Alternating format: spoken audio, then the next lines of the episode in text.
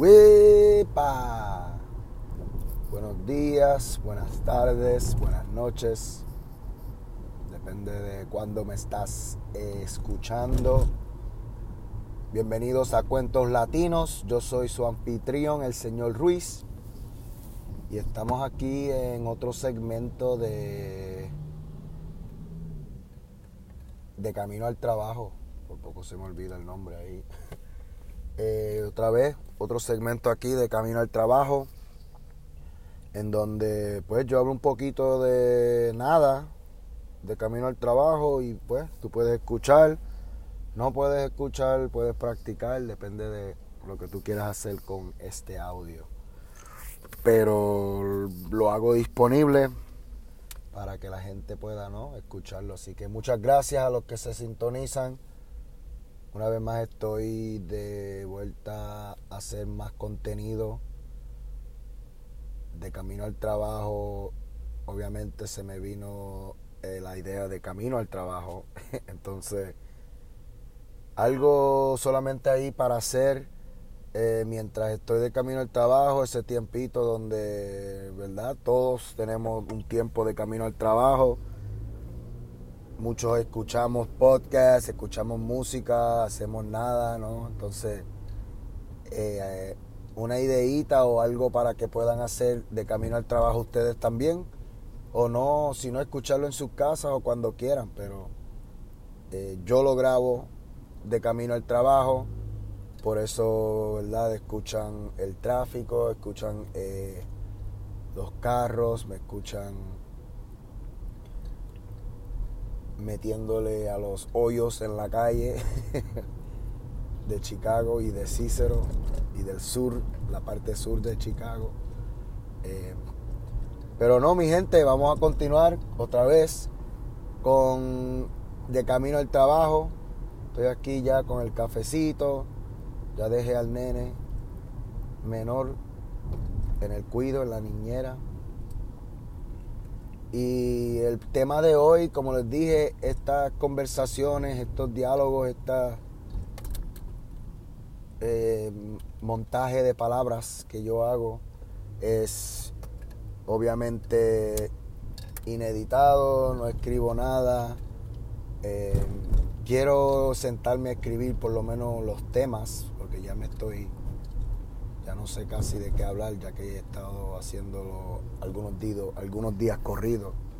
Entonces, creo que, como les dije, voy a seguir haciéndolos.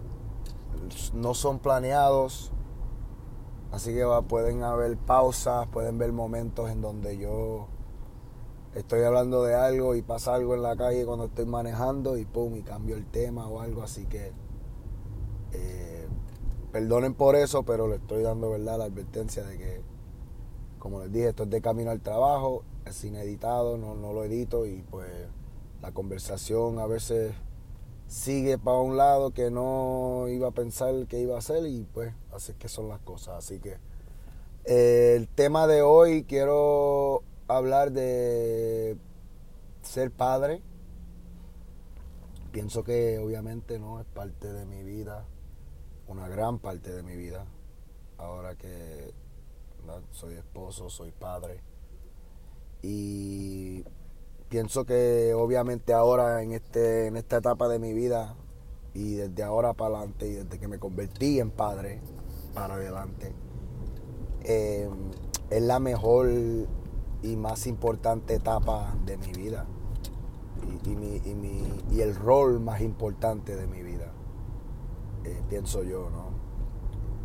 Y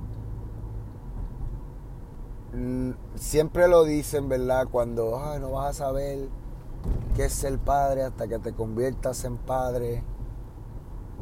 Y obviamente siempre lo escuchamos y es como que, como decimos en inglés, uno de esos clichés, oh sí, sí, está bien. Pero en realidad es la verdad. Uno no siente eso ese, sentimiento de convertirse en padre, ese sentimiento de que tu vida cambió instantáneamente ah, hasta ese momento que, tú conoces a esa criatura. Entonces, eh, yo soy padre, gracias a mi esposa, Mirza, por de dos, de dos niños, dos varones. Eh, el primero tiene tres años y el segundo tiene nueve meses. Y pues les digo, es como les digo, ha sido el mejor momento de mi vida. Ha sido el momento más eh, importante, el momento en que he estado más asustado, eh, con terror, porque verdad, ahora yo casi no me puedo quedar yo vivo y ahora tengo que mantener a esta criatura y después otra criatura. Entonces uno empieza a pensar como que, ah, chacho, voy a, voy a, ahora soy padre y ahora, no, eh, cuando empiezas en el hospital las enfermeras te ayudan, te están ayudando a cambiar el pañal, ¿verdad? Si tienes una suegra o, o parientes, familia, obviamente, ¿verdad? Pero al minuto que tú sales de ese hospital, tú sientes como que un no un miedo, ¿verdad? Pero como que esta responsabilidad que de camino a tu casa, yo me acuerdo en el primer viaje eh, de camino a casa con Nilo y Nilsa atrás, con mis hijos, con mi primer hijo y mi esposa, y pues eh, manejando con dos manos, todos estos pensamientos pasándome por la cabeza de que ahora tengo que yo cuidar a este nene, y mi esposa, ¿verdad?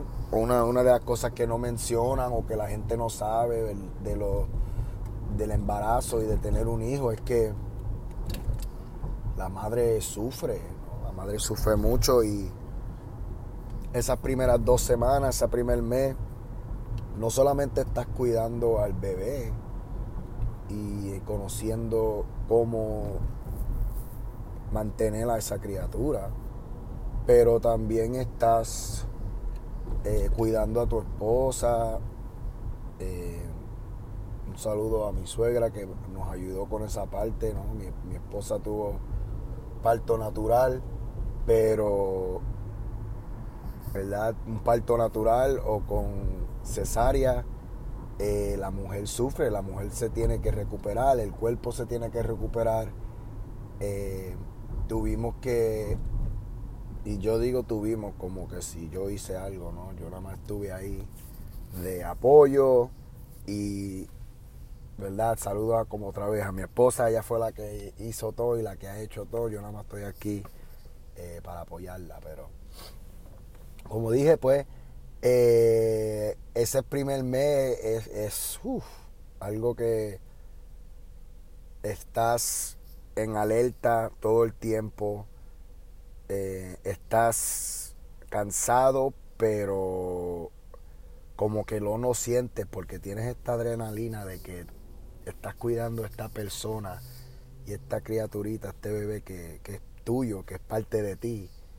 Y pues se siente bien chévere, man. Ahora hablando, no, se me paran los pelos y eh, amo a mis hijos, como digo, no puedo hablar del episodio y, cinco episodios más de esto, pero verdad, hoy lo voy, lo voy a dejar no, no, no tan, no, no voy a hablar tanto, ¿no? Pero como dije, el ser padre es eh, algo genial.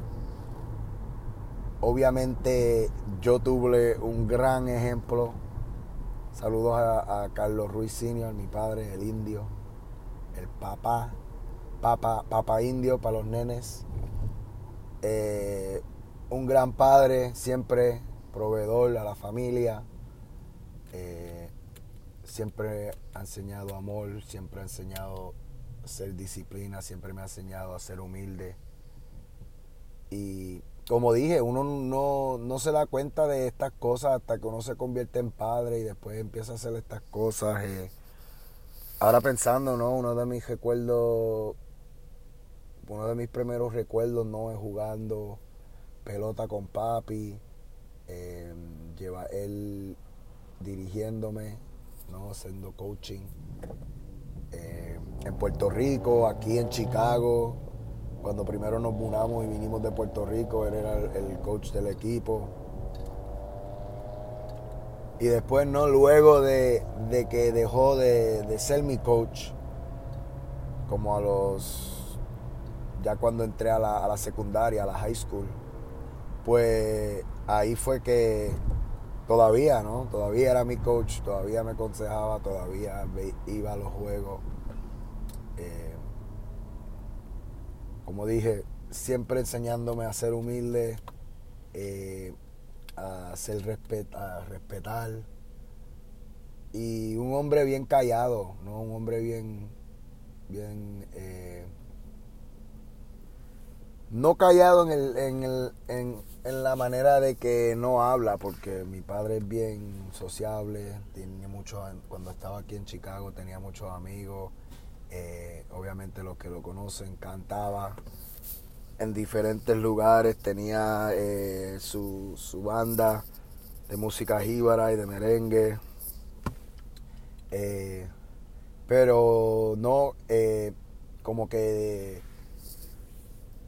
tímido en, en la manera de que con sus sentimientos, ¿verdad? Mi padre nunca Nunca sabíamos que mi padre estaba triste, siempre con una sonrisa. O, verdad, si pasaba, si estaba callado, era no, era callado y sin sentimientos, no era como que no, no sabíamos. Y obviamente no, eso vino después cuando estaba más mayor que, que pude ver sus sentimientos y esas cosas cuando cuando no, cuando fallecieron mis abuelos, sus padres y esas cosas, pero no, mi, mi, padre siempre alguien que, como dije, me enseñó a ser eh, alguien positivo, alguien que, es, que es respetable y sobre todo la humildad. Eso es siempre algo que, que siempre lo llevaré, ¿verdad? De ser humilde y algo que quiero obviamente y pasarle a mis hijos, ¿no? Todas las grandes cosas que, él a mí me, enseñó y que aprendí de él y que aprendí en, la vida por, él y por mi madre.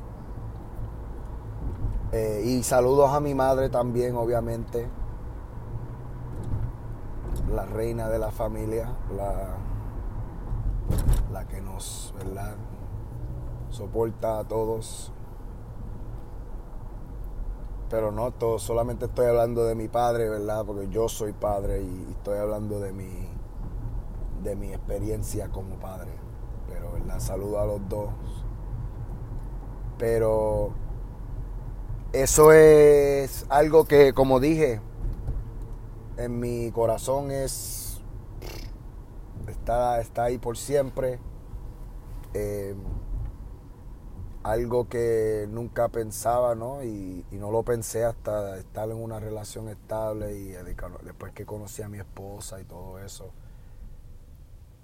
Pero, como dije, el minuto que uno conoce a esa criatura cambia tu vida completamente.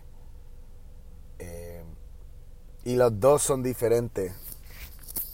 Los dos, eh, los dos partos, verlo con, eh, nacer a los dos esa experiencia. Eh, creo que esta segunda vez o esta vez ahora con Nitaíno, con mi segundo hijo, es eh, más divertido porque ya estoy, tengo un poco de experiencia. No más fácil, porque uno piensa que, oh sí, pues ya tengo un hijo, el segundo va a ser pues rapidito ahí, fácil. Como ya sé, ya soy padre, ya tengo experiencia eh, completamente negativo, ¿verdad? Todavía es un, eh, una experiencia muy interesante, muy aventurera, tener dos hijos de, tan pequeña edad. Eh, otra vez saludo a mi esposa porque es una gran pareja y el equipo que nosotros somos y la familia que somos eh, es muy buena y podemos, ¿no? Eh, nos hace ser la familia que somos y los padres que somos. Entonces nos comunicamos muy bien Y como dije, no es fácil, pero es el mejor sentimiento del mundo.